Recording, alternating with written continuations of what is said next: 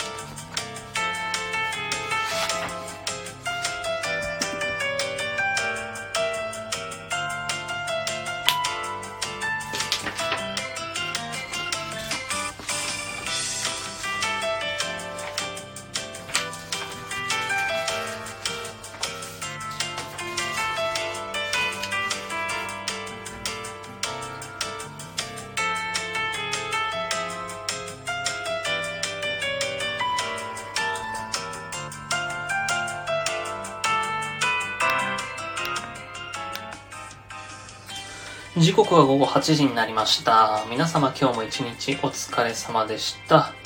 パーソナリティの殺伐少年です。あのー、まあもう早速なんですけど、僕あんまり、あの、心霊現象とか信じないんですよ。まあその、他の人がね、話す本当にあった怖い話とか、なんかお墓で何々を見たとか、実際にこういう恐怖体験をしたとか、心霊スポット行ってきたとか、まあ、心霊スポット行ってきたは信じるけど、そこで何かがあったとか、そういうのはあんまり信じないんですね。まあ、面白いなとは思うから、へーって興味深く聞くけど、あの、自分自身がお化けやら怪奇現象やらに遭遇したことがないんで、まあ、信じてはいないんですね。はい、はい、嘘でしょって思いながら聞いてはいるんですけど、あの、昨日ついに体験しまして、昨日の夕方、あの、夜勤の前にいつものようにちょっと仮眠を取っていたら、玄関の方で物音がしたんですね。で、うちの玄関の外って、すぐ外が駐輪場だから、まあ、他の人の自転車が止めてあったりして、そのカチャカチャっていう音とかが聞こえたりするんだけど、まあそれはいつものことだなって思って。で、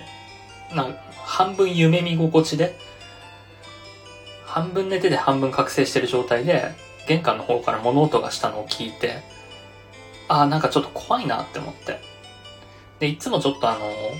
家に帰ってきて、鍵をかける習慣がないんですね。まあ、かけたりするし、かけなかったりするし、半々ぐらいで、結構かけ忘れちゃう時とかもあって。で、まあ、その時も寝ぼけながら音を聞いてて、ああ、これ、本当に不審者とか入ってきたら怖いなって思って。で、玄関の鍵閉めたかも曖昧だったし、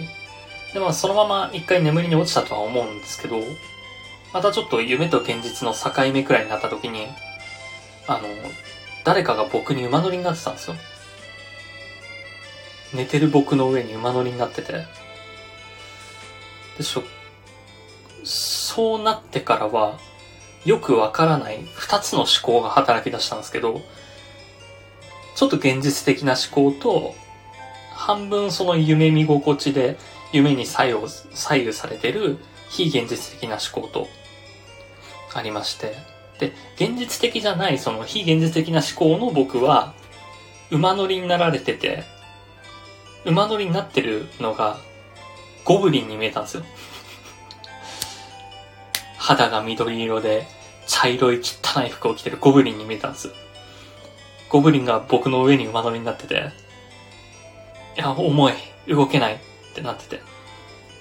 で、まあ、もう片方の現実的な思考は、あの、寝てる足元の上に、バスタオルを干してたんですね。で、茶色いバスタオルを広げて干してたから、いやいや、これは茶色いバスタオルの模様でしょと。なんか、うん、ど、思い返してもどっちを考えてたかわからないぐらいには、その二つの思考が同時に働いてて、ゴブリンに見えるぞっていうのと、いやいや、これ茶色いバスタオルでしょっていうのと。でまあ、そのバスタオルの輪郭がそう見えてるだけであって、最近ちょっとゲームのやりすぎで、そのゲームの中に出てくるゴブリンとかがそういう風に見えてるだけだという風に考えてる自分もいて。でまあ、多少現実的な思考の方が勝ってはいるんですけど、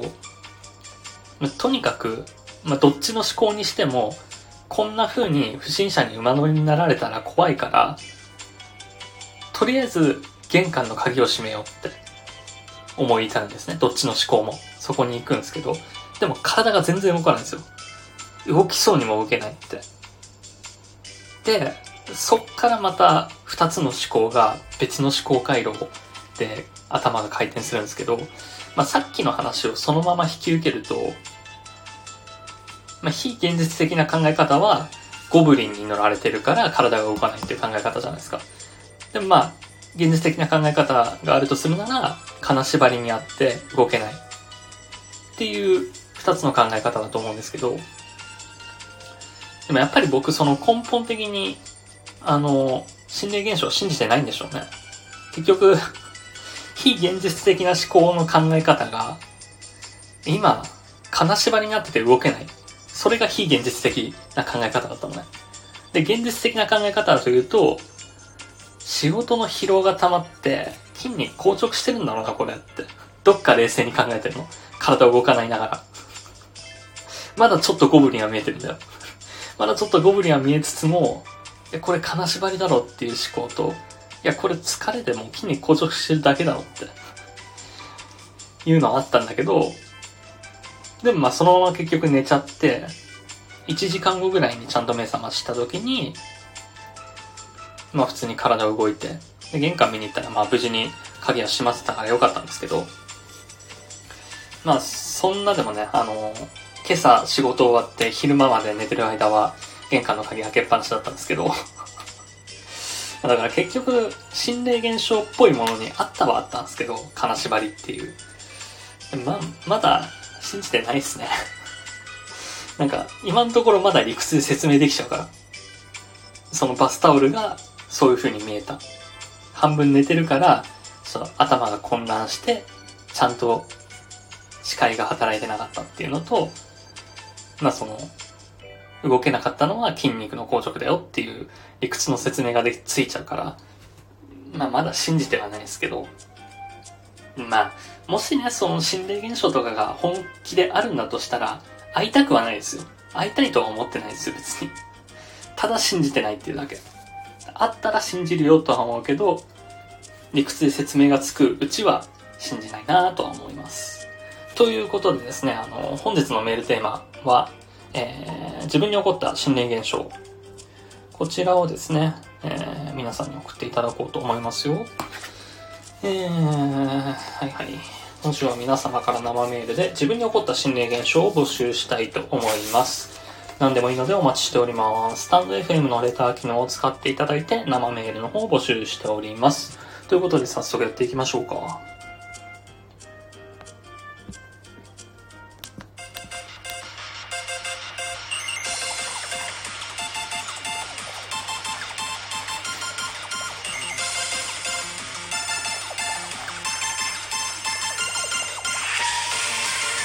殺伐少年の下手くそなラジオ。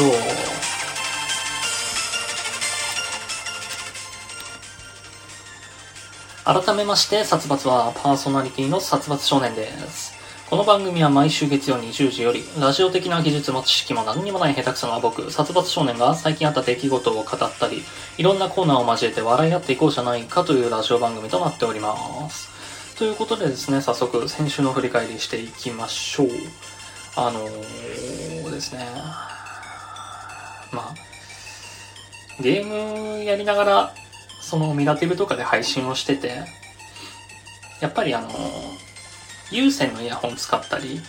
まあ、バッファ、あの、バッファローじゃないや、Bluetooth のイヤホンを使ったり、どっちもやるんですけど、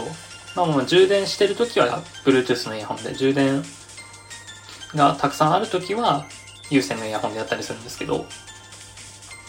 そんな感じで、有線のイヤホンを使ってる時に、洗濯物を干してたら、ちょっと携帯電話をベランダに落としまして、あの、自分がそんなことになるとは思ってなかったんだけど、携帯の画面バキバキになりましたね。バキバキでもないんだけど、携帯の端っこの方がちょっと割れて、で、なんかね、一回落とすとダメだね。あのー、その後も何回か落としまして、今日もちょっと落としちゃって、徐々に徐々にひびが入ってきてますね。まだ目立たないんだけど、よーくこの、なんていうの、横から見ると、ひびがね、でっかいひびが入っちゃってるんだよね。ちょっとこれ、買い替えたいんだけど、まあ、その、ひびが入ってるのは、あの、貼ってあるガラスにひびが入ってるだけで、実際の携帯の画面は無事なんだけど、まあ、これこのまま使ってたらね、実際の携帯の画面も割れちゃったりするだろうから、まあ、今、貼ってるガラスが結構あのカバーも分厚くて頑丈だし、貼ってるガラスも、もうガラスだよね。貼ってるシートも結構頑丈なやつを貼ってるから、まあ携帯自体にそんなにダメージはないと思うんだけど、ちょっとね、買い替えたいんだけど、あんまりお金を使いたくないなって思って。で、今が21とかでしょ？あと半月後ぐらいに給料日があるから、その時でいいかなと。まあ別に今買っても、後で買っても、結果は変わらないんだけど、まあ、その給料日来てからでいいかなって考えると、なるほどなと思いまして。よくね、あの、電車の中とかで携帯バキバキのみすぼらしい携帯使ってる人とかいるじゃないですか。みすぼらしいなって思ってたんですけど、あの、多分みんな給料日が来るまで耐えてるんだろうね、あれは。多分ね。わかんないけど。すぐに買い替え、まあ使えるならいいかっていう気にはなるよね。でもまあちょっと危ないかな。その割れた破片とかもね、指に刺さったりするかもしれないし。そんな鋭利ではないか。まあ大丈夫だと思うんですけど、うん、買い替えたいですね。でも、あれ実際どうなんだろうね。携帯ショップとかで買い替えると高くつく気がするんだよね。どこがいいんだろう ?100 均だと脆そうだし。なんか、今日ちょっと出かけてたんですけど、いいお店あんのかなって考えて、考えたまま帰ってきちゃったから、特にお店とか店に帰ってきちゃったんで、あるのかなどうなんだろうわかんないけど。まあまあ今日出かけてたと言いましたけど、今日ですね、あの、ワクチンを打ってきまして、コロナウイルスの。ついに。あの会社の方で、なんていうの？会社がやってくれる？結構ね、あの、いい会社なんで、待遇も良くて、まあ、車庫とかもちゃんとしてるし、実際そのワクチン会場に行く交通費とかも出るし、うん。なんか割とホワイト企業なんだなって思いつつ、行ってきましたけど、まあ今のところね、大した症状は出てないですよ。夕方の4時ぐらいに打って、今8時、4時間ぐらい経ってるけど、まあ特に何もないですね。まあ打った直後なんか左で重いなっていう気がしたけど、まあ気のせいですね。注射した後ってまあ、ちょっと重いなとか違和感とかあるじゃん。そんな感じだから。でもまあ2回目の方がやばいらしいですね。2回目は来月4週間後にやるみたいなんですけど、また行くのはちょっとめんどくさいなって思いつつね。どうなんだろうね。みん、結構あの、僕はニュースとか見てないんで、まあ、特にね、この数週間はずっとゲームやりっぱなしで、ツイッターとかも全然見ないで、僕の唯一のニュースを仕入れる情報源がツイッターのトレンドとかだったんですけど、最近はそれを見てないから、あの、コロナウイルスに対する危機管理というか、あの、社会情報を全然得ていなくて、どうなってるんだろうなって思って。でも、ツイッターの普通のタイムライン見た感じ、周りでなんかコロナの注射したっていう人いないんですよね。みんなどないしてんやろうって思って。まあ、学生さんはまだわからんけど、でも学生さんでもあれだよね、家になんかあの、県が来て受けに行ったりするんでしょ？どうなんだろうね。まあその辺の事情なんかも、もしよければね、生メール等々で送っていただければと思いますよ。でですね、あとは、初めてツイッターがバズりましたね。あれをバズるって言っていいのかわかんないけど、あんだけバズったのは初めてですねっていう話なんだけど、あの、ちょっととある、とあるでもないな、いつも話してるゲームのツイートをして、なんか、こういう武器が作れるよみたいなのは、あの、聞いたことがあったんだけど、そのその武器が作れるよっていう情報は結構出回ってたんだけど、それを作った人って多分そんなにいなくて。で、ツイッター上だと多分僕が初めて武器作ったんですね。だからめちゃくちゃバズって。でも、もうみんな知ってる情報だし、誰か作ったやついるでしょって思って、なんだよ、ゴミじゃん、この武器っていうツイートをしたら、まさかのその ゴミじゃんっていうツイートが、8リプ、8リツイート、34いいね来てまして、ちょっと、もうちょっとなんかツイート内容考えればよかったなとは思ったんですけど、うーん、まあ最近ね、ゲーム界隈の人と仲良くすることが増えてきて、知り合いも増えてきたんだけど、まあこのラジオを聞いてくれてる人もいるのかな？わかんないですけど、まあまあまあ、そんな感じで バズりましたね。思いもよらないバズりだから、すごいビビっちゃったけど、あんなにいいね来ると思わなかったなそんなゴミじゃんって言ってるツイートいいねするかね？と思うんだけど。まあまあそんな感じで。さてさて、じゃあ今日もお便り届いてるので読んでいきましょうかね。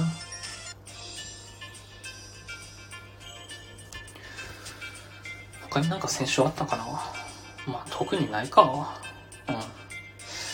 えー、ラジオネームまるさんよりいただきました。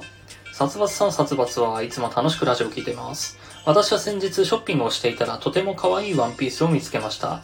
低身長の私にしては珍しくサイズもぴったりで、形も色もとても好みでした。しかし値札を見てみると1万3000円とのこと。手持ちが足りずその場では諦めることにしましたが、どうしてもあのワンピースのことが忘れられません。殺伐さんは買わなくて後悔したものはありますか？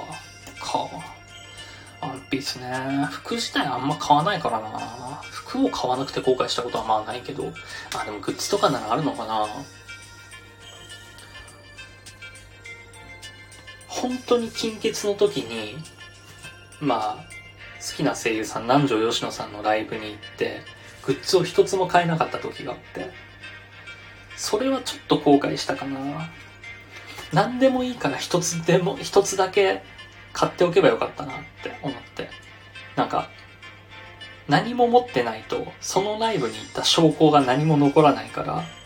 一つぐらい何か買えばよかったなとは思います。ね。そんなもんかな。あの、買わなくて後悔したもの？うん。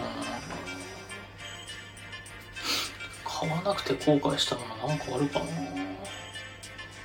実際の生活で何もないもんな。もうこの家に越してきて半年ぐらい経つけど、まあ最初に取り揃えたものでなんとか生きていってるから、ドライヤーでしょ？体重計でしょ？あとソファーでしょ？テレビも何もねえ家だから。寝てるだけだね。寝て携帯でゲームやってるだけ。携帯で配信したりゲームやってるだけの。そんな感じですね。特に買わなくて後悔したものないかな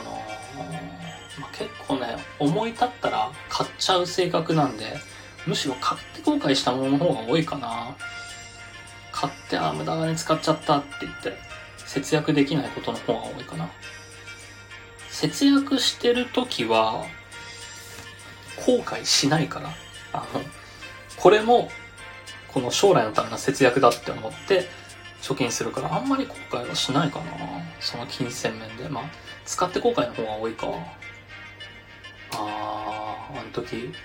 10万課金しちゃったなとか。なんでここで10万使ってんだよ。もう面白くないよ、これは。って。面白半分で10万使って後悔したとかはあるけど。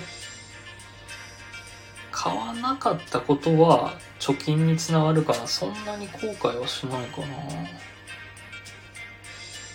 買ったものはだってなんか残らないものとかが多いから、例えば配信アプリで投げ銭とかで残らないものが多いから、買わなかったことによって手元にお金は残るからさ。だから買わなかったことによっての後悔はそんなないかな。限定ものとかも別にあんまり弱いわけじゃないし。特にないかな。続きまして、ラジオネームエンジェルプレイヤーさんよりいただきました。先日、ふと思い立って10年以上前にプレイしていたネットゲームを起動してみました。そこで新しくできたフレンドに昨今のゲーム事情を聞くと、当初は1年かけてレベルを100にしたはずなのですが、今ではものの数時間でそのレベルまで上げることができるとのこと。新規の敷居を低くするためとはいえ、自分の1年は何だったんだろうなと思いました。殺伐さんは最近時間を無駄にしたかなと思った出来事ありますか？おー。何のゲームなんだろうね、これ。まあ、有名どころだと、あれかな、メイプルストーリーとかラグナロクオンラインとかその辺かな。うん。昔やってたゲームで今も続いてるのってそんなないもんな。なんだろう。メイプルも確かもう終わったもんな。ラグナロクぐらい？今もまだ続いてる。あとあれか、レッドストーンなんかやってたけどね。テイ、テイルズウィーバーもあったでしょ？あとはトリックスターとかも終わってるから、な？んなんだろう、ちょっと気にはなるけど。1、2年無駄に？まあ無駄にはなってないけどね、その1、2年で多分知り合えたネットももいるだろうし、仲良くしてきた、その人間関係は無駄にはなってないと思うけど、時間無駄にしたかなと思った出来事？うーん、なんだろうな。まあ仕事とかでこの時間無駄やろなとかあるけど、これも特にないかな時間無駄にしたか。うーん。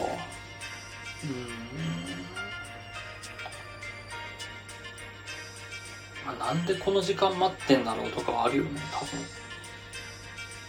まあでも今はもうね、携帯電話があるから、例えばなんか、空き時間できたら、なんかネタ考えたりするし、まあ、この、このラジオのネタでもいいし、他のラジオに送るネタとかでもいいし、まあゲームやったりとかもするし。昔に比べたら、現代って隙間時間埋めるの容易じゃない？別にそんなに無駄な時間はない気はするけど、どうなんだろうな。まあそうか。例えばゲームで言ったら、美味しい狩り場だと思ってたのが全然美味しくない狩り場でとかなのかな。まあ、どっちみち、その費やした時間は無駄ではないと思うよ。うん。なんか歯切れの悪い回答になったけど、申し訳ない。えー、こんな風に皆さんの日常であった何気ないこと、番組の要望などありましたらメールでお願いいたします。懸命に普通おたラジオネームの方もお忘れなく。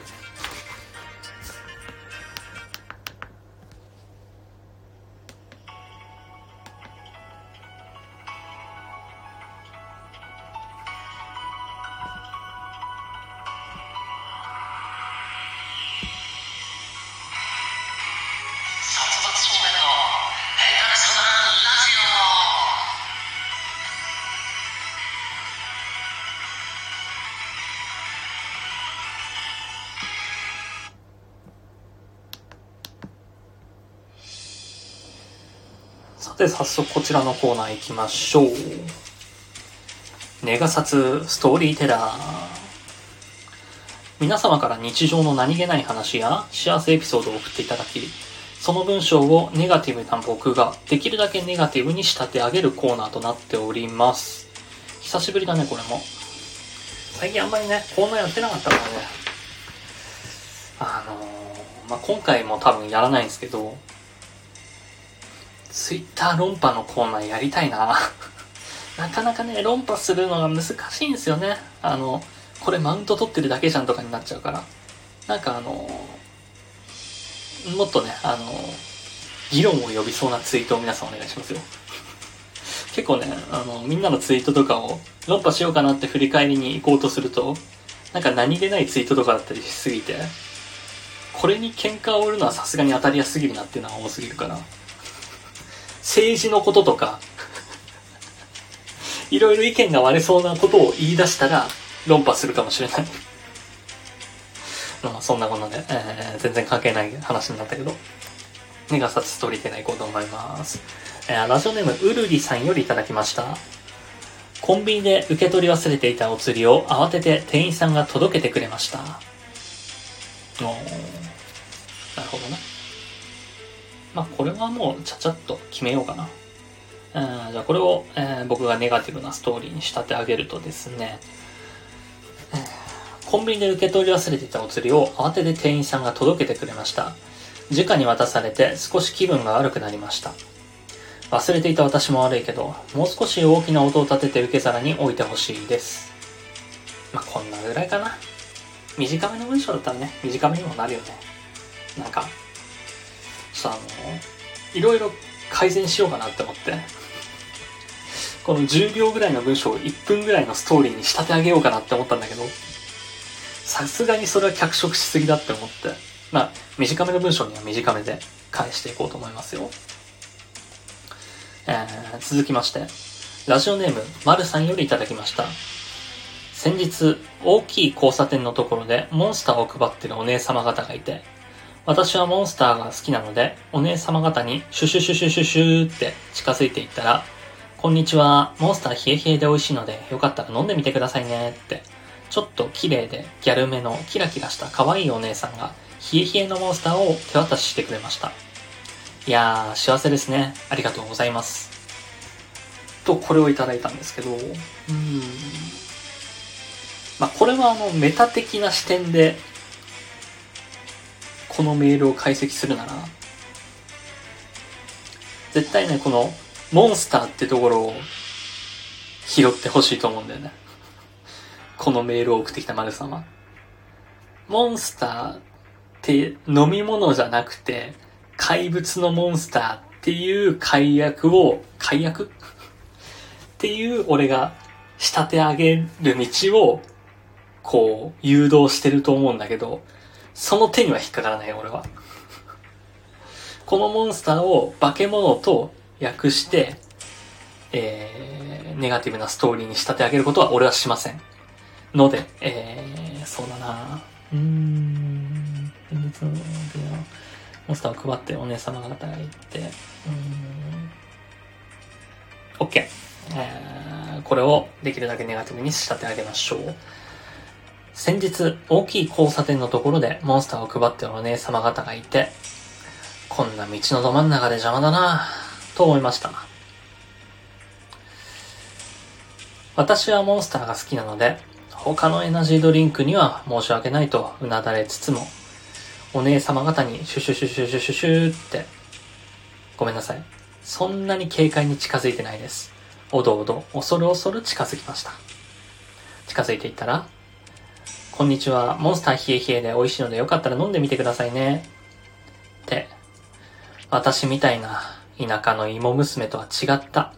綺麗でギャルめのキラキラした可愛いお姉さんが、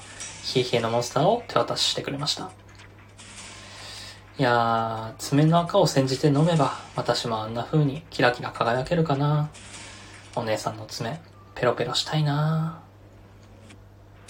こんな感じですね。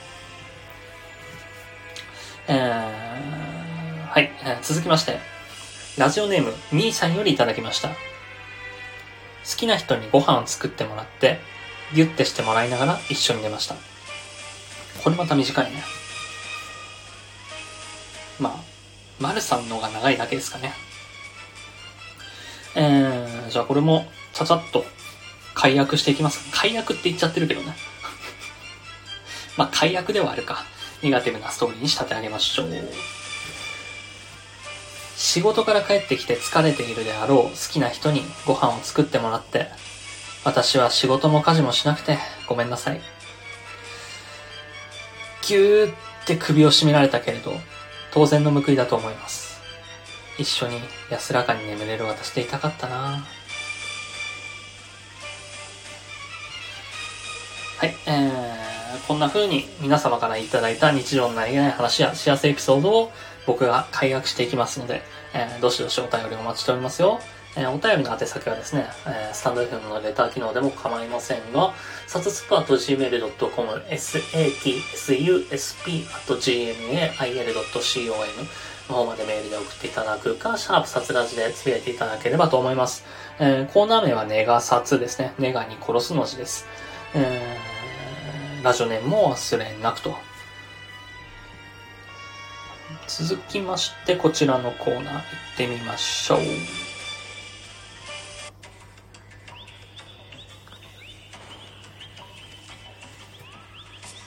安郎。4つの大喜利の回答の中から滑ることに定評のある僕の友人の安尾くんの回答を見つけ出すコーナーとなっております。今回のお題はですね、こちら。父の日にあげたいプレゼント第32位はまあこれですね、あの、なんで32位かっていう説明からしていきましょうか。そもそも。まあ殺伐の殺ですね。そこから32を取りました。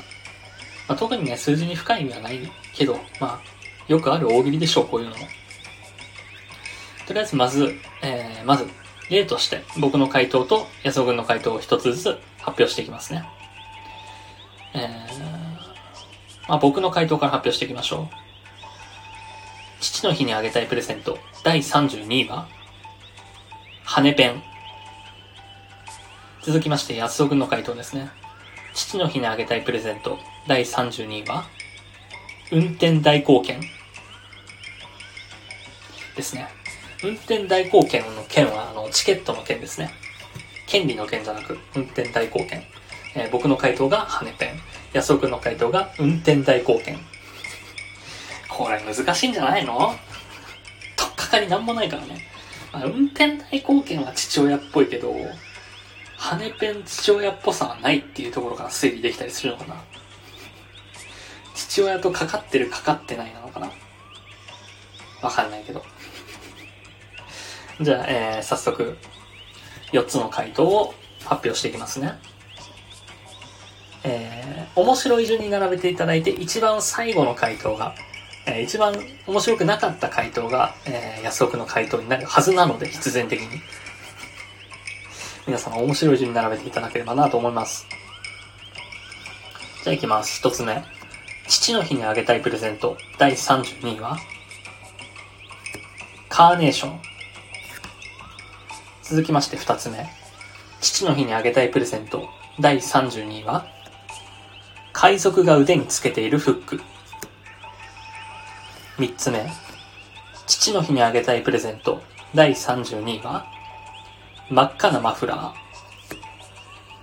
四つ目。父の日にあげたいプレゼント第32位は、歴代サイゼリアの間違い探しの回答本。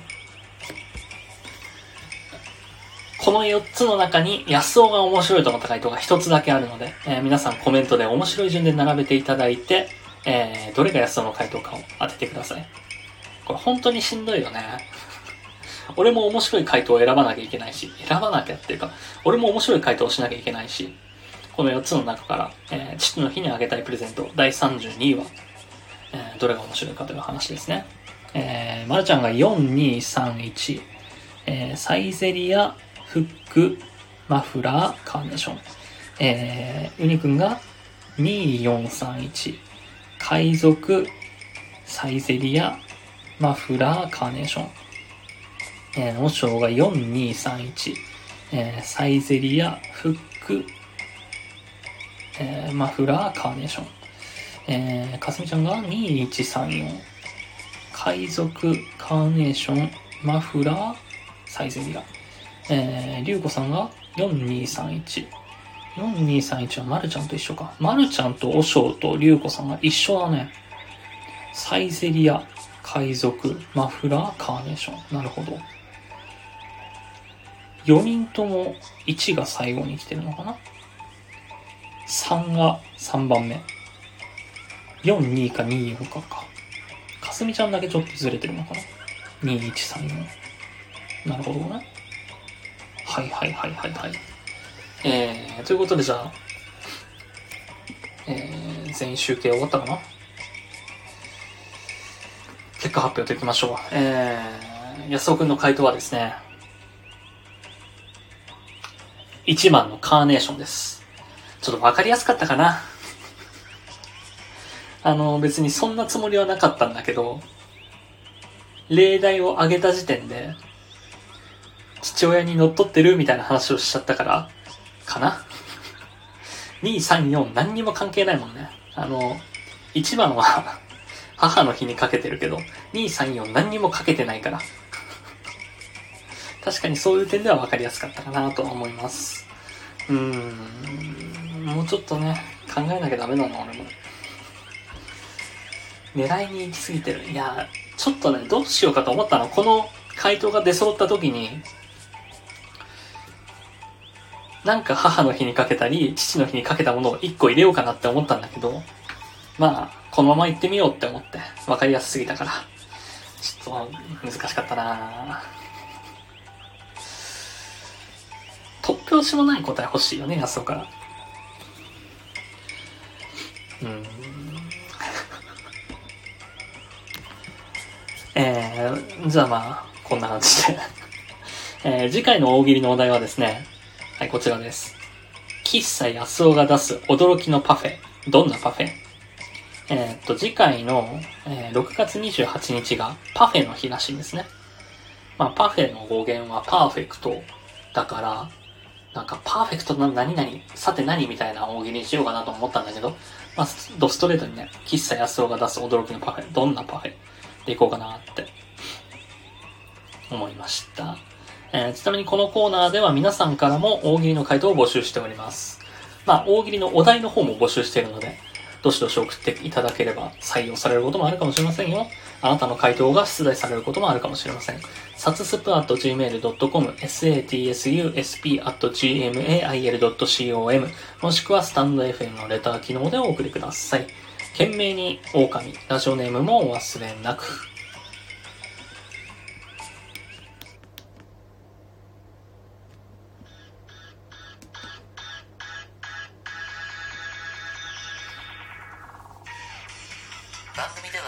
ナーの皆様からのお便りをお待ちしております。各コーナー宛てのメールはもちろん番組への感想や要望日常であった何気ないこと何でも構いません。Twitter で「シャープサツラジ」でつぶやいていただくかサツスプ at gmail.com satsusp at gmail.com までメールでお願いいたします。もちろんスタンド FM のレター機能でのお便りも募集しております。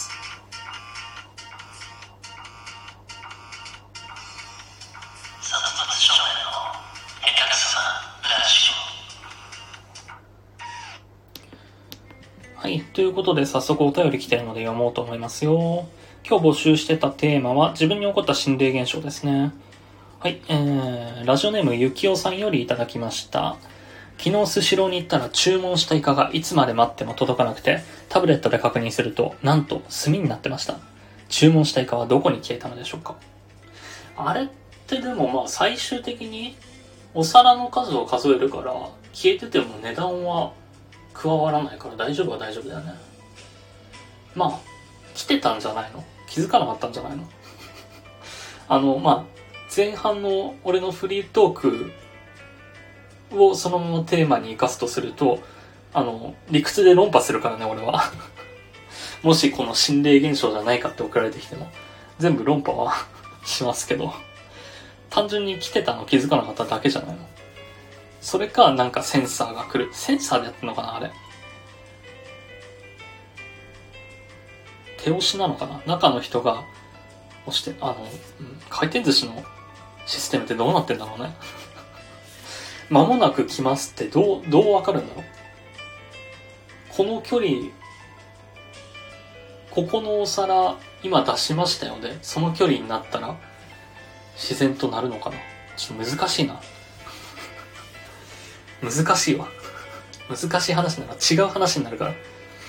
まあ、機械の不具合とかじゃないんですかね。機械の不具合か、まあ見過ごしてたかだと思いますよ。それかまあ他の人が食べちゃったとかもあると思います。まあでも、回転寿司のいいところはね、あの、実際にその場にある皿の量で会計を済ませてくれるから、食べてようが食べてなかろうが食べた分しか会計には反映されないからいいと思いますけどね。まあこんな感じで、えー、手間メールいつか。まあまあまあまあ。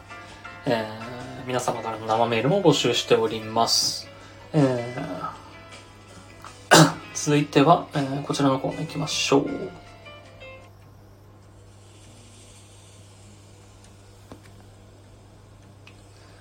供養メールのコーナー。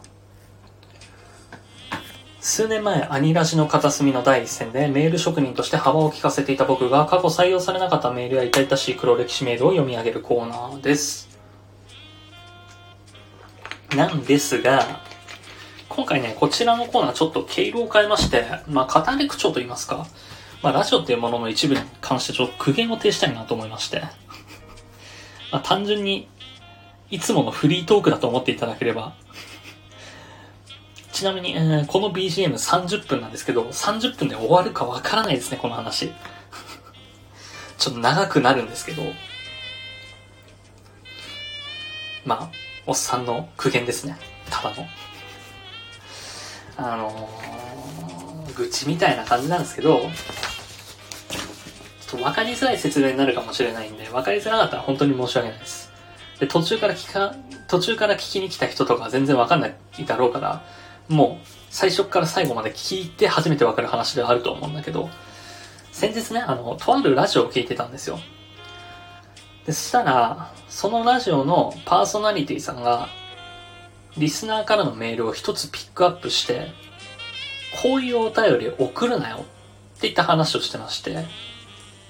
まあそれがどういうお便りだったかっていうと、そのパーソナリティさんが他のラジオにゲストで出演した際に、そのゲストで出演したラジオに送られてきた内輪ネタメールだったんですよ。だから、いつも自分のラジオでやっているノリを他のゲストで出たラジオに送られて、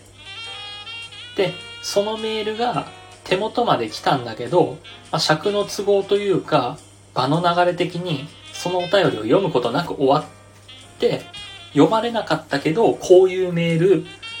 外部で送ってくるなよっていうのを自分のラジオでリスナーに対して言ってたんですね。警告というか。でも、これ僕は、作家が悪いと思うんですよ。作家さんが。まあ僕の一素人の意見でしかないんですけど、結構最近ね、あの、ラジオの構成作家さんなり、ディレクサディレクターさんなりが表に出てきて、ものを語ったり、まあ、発信されるようになってきて、SNS とかもみんなやってるしね。その方々の、まあ、ラジオ作家の方々なのの、仕事の流儀みたいなものを耳にすることが増えてきて、まあだから、俺もファッション、ファッション作家みたいなことをこのラジオでやってるから、思うんだけど、まあ彼らの働き方を見るに、リスナーの不要な部分を削ぎ落とすのは作家の仕事なんですよ。まあ僕のラジオにもね、ありがたいことにメールを送っていただいてるけど、正直、まあ、僕のラジオはね、尺なんて決まってないから全部読んだっていいんですけど、尺が決まってるラジオとかだったら、〇〇さんこんばんはとか、削って全然いいと思うんですよ。それはもう、いらないし、ラジオにおいて。逆に尺を埋めたいんだったらそれを入れてもいいとは思うんだけど、まあ、それぞれのね、流儀があるから、全部使ってあげたいとかもあるかもしれないんだけど、まあ、とにかく、採用するか不採用にするかは、少なくとも作家さんの判断なんで、それを手元に、パーソナリティさんの手元に送った作家が悪いと思うんですね。まあ、もしかしたら、その、今回の件、作家さんはパーソナリティさんに謝罪してる上で、オンエアではプロレスとしてリスナーいじりをしてるだけなのかもしれないですけど、結局、その、パーソナリティさんが、リスナーにこんなメールを送るなよって言ったことによって、結構リスナーさんがビビっちゃってて、まあ、ツイッターとか、まあ、その後のお便りとかを聞くに。で結局、有名人とファン、それのファンっていう形であっても、いじられてる側がビビったり、ショックを受けちゃったら、それもいじりじゃなくて、いじめとか公開処刑だと思うんですよ。その、こういうお便りは送るなよっていうのは、ラジオネーム読まれてました。ラジオネーム〇〇こういうお便り送るなよって。まあ、常連さんなんだけど、そのラジオの。普通にビビってて、ごめんなさいごめんなさいとかツイートしてて。で、それはもう、パーソナリティの応募が過ぎるかなって思って。で、それでなんか、結局ファンは、頭空っぽで、あ、パーソナリティさんの言うことが正しいんだ。じゃあもうメールを正しく送らなきゃって思うのは、脳みそ空っぽすぎるでしょ？いくらファンとはいえ。そこでちゃんと、作家が悪いでしょって気づける方が人間じゃんって 難しい話になるけどね。自分にとってその不都合なメールを名前を晒して叩き上げるのは、ちょっとパーソナリティさんの子供のわがままが過ぎるんじゃないかな。だその、それはわがままだろって言えるのも、ファンだと思うし、言わなきゃいけないと思うし。まあ、ファンを選ぶのはその人の自由だろうけど、ファンもその人を強制していくべきだと思うし、それで応募が通っちゃったら、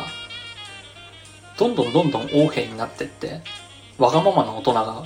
出来上がっていくだけだから、結構ね、なんか、社会においてそういう年寄りとか多いじゃないですか。芸能界とかでも思いますよ。この人わがまま通してきたんだろうなって、大御所って大概そうじゃない。その悪いね、習慣、日本人的な習慣良くないと思うんですよね。で、まあまあ、こんなことをね、思ったのにはちょっと訳がありまして、実は僕も過去、まあここまで直接的ではないですけど、ラジオにおいて、あの、責任のお鉢が回ってきたことがあるんですよ。まあ一リスナーとしてね、メールを送ってただけなんですけど、まあここからまた別の話になりますけど、とある二つのラジオの話になります。で、その2つのラジオは、作家さんやディレクターさんが同じラジオだったんですね。片方は女性声優さんと男性の芸人さんが2人でやってるラジオ。もう片方は女性声優さん2人のラジオ。で、男性芸人さんは、まあその番組の中で結構いじられてて、あえて女性声優さんにセクハラまがいのちょっと気持ち悪い発言とかをして、なんか、いじられるみたいな、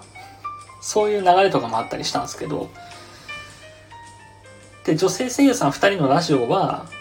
毎回なんかスタッフが番組ユニフォームを作ってくるっていう流れがあったんですね。まあ、そういう流れがあったっていうことだけちょっと把握してもらいたいんですけど、まあその作ってくるユニフォームはクソダサかったり、洋服の形ですらなかったり、まあまあそういうボケで、これ着れないじゃんとかいうのを女性声優二人のラジオでやってたんですけど、まあある時、またこれも長くなるんだけどね、ある時女性声優二人のラジオで、スイカ割りをしようっていう企画がありまして、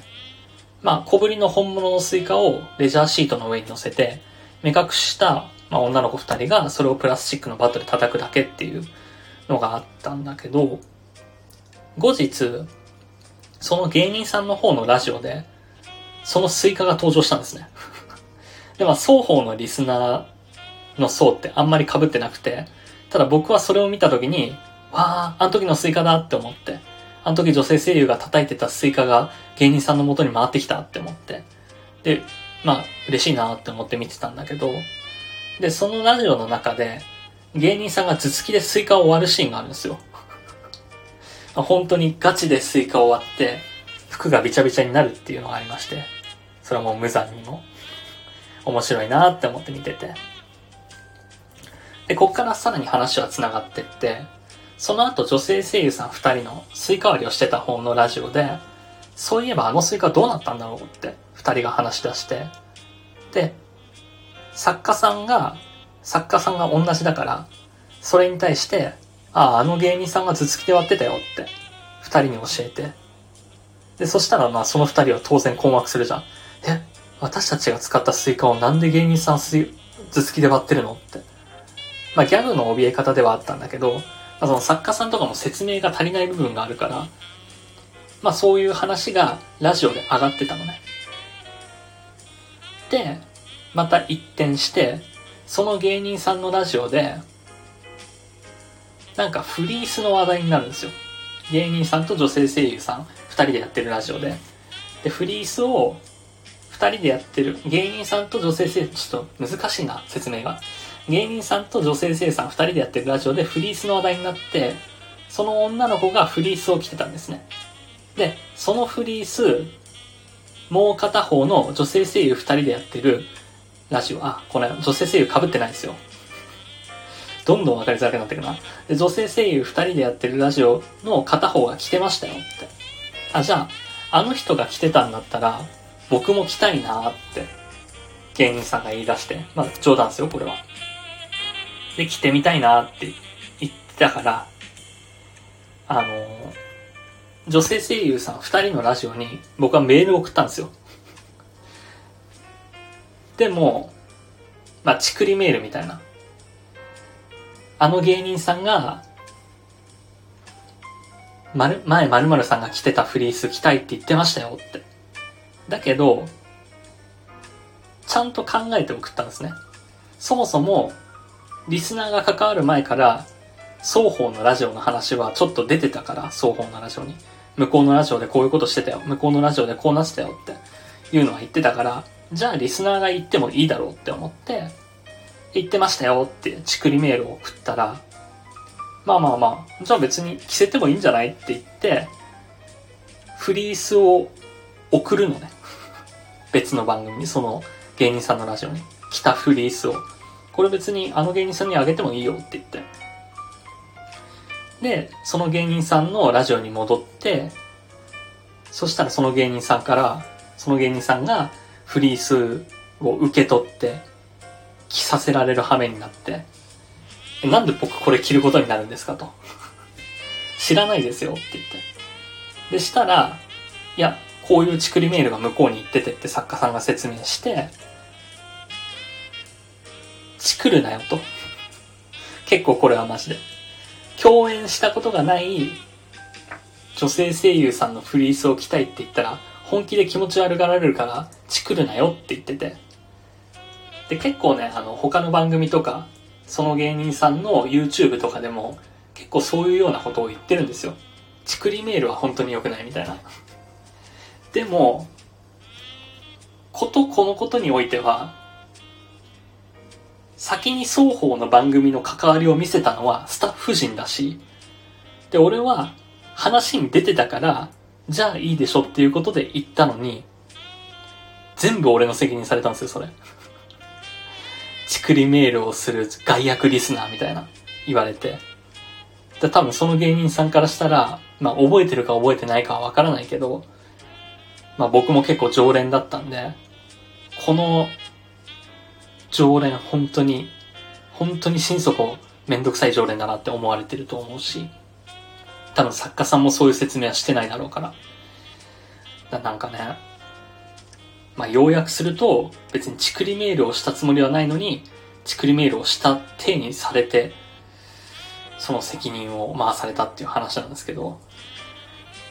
うまく説明できなかったなもうね、感情のままに熱く話すと良くないね。これね、うまく、うまくまとめられないんだよね。双方の話を聞いてないと分かんないからね。で、一回、あの、本当は良くないことなんですけど、双方のラジオを画面録画して、そのシーンだけ抜粋して、どうしてそうなったかっていう動画を作ったんですよ。30分ぐらいの。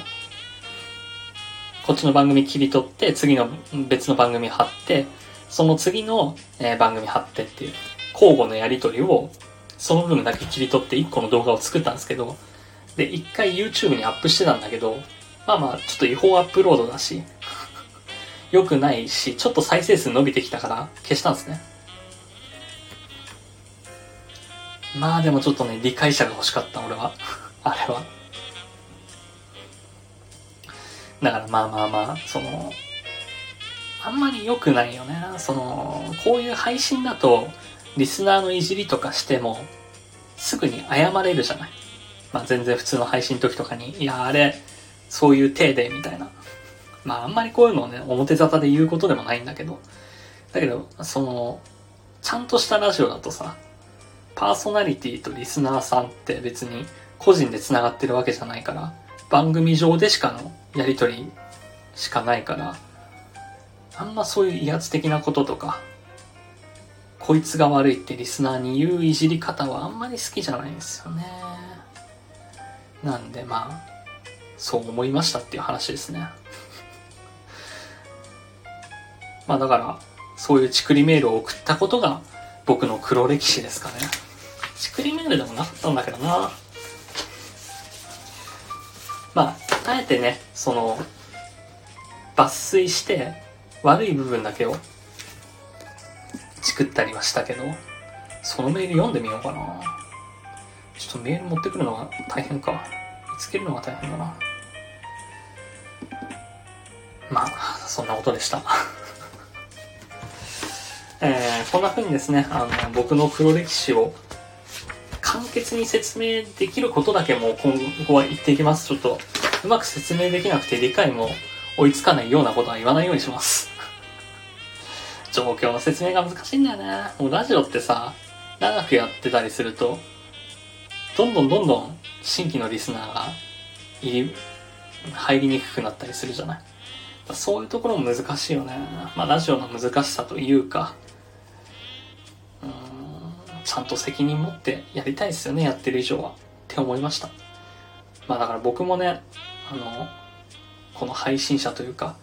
ラジオのパーソナリティとして細々とやらせていただいてますが、その、あぐらをかくことなく、ちゃんといただいたお便りはありがたいなと思って、受け取って、まあ、使えないなって思ったメールは本当に申し訳ないけど、使わない。けど、まあ、来ているメールは全部目通してありがたいと思って読んでるので、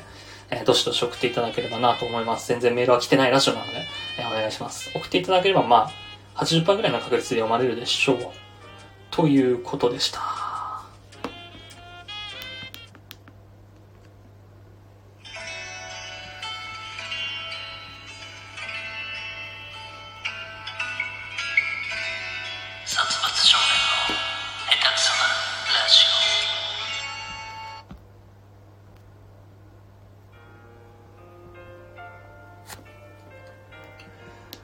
はい。ということで、番組では皆様からのお便りをお待ちしております。各コーナー宛てのメールはもちろん、番組への要望や感想、日常の何気ないこと何でも構いません。スタンド FM のレター機能をご利用いただくか、ハッシュタグ、シャープサツラジでツイート、もしくはサツスプ at gmail.com までメールでお願いいたします。さっきね、メールの話を若干してたんだけど、そうそう、言い忘れてた、言い忘れてた。あの、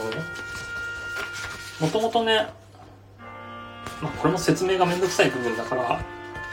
はしょるけど、このラジオって、まあ、ジングルはあるけど、特に楽曲はかけてないじゃないですか。まあ、それはあの、著作権云々で、いろいろめんどくさいからっていうのはあるんですけど、もしね、あのなんか、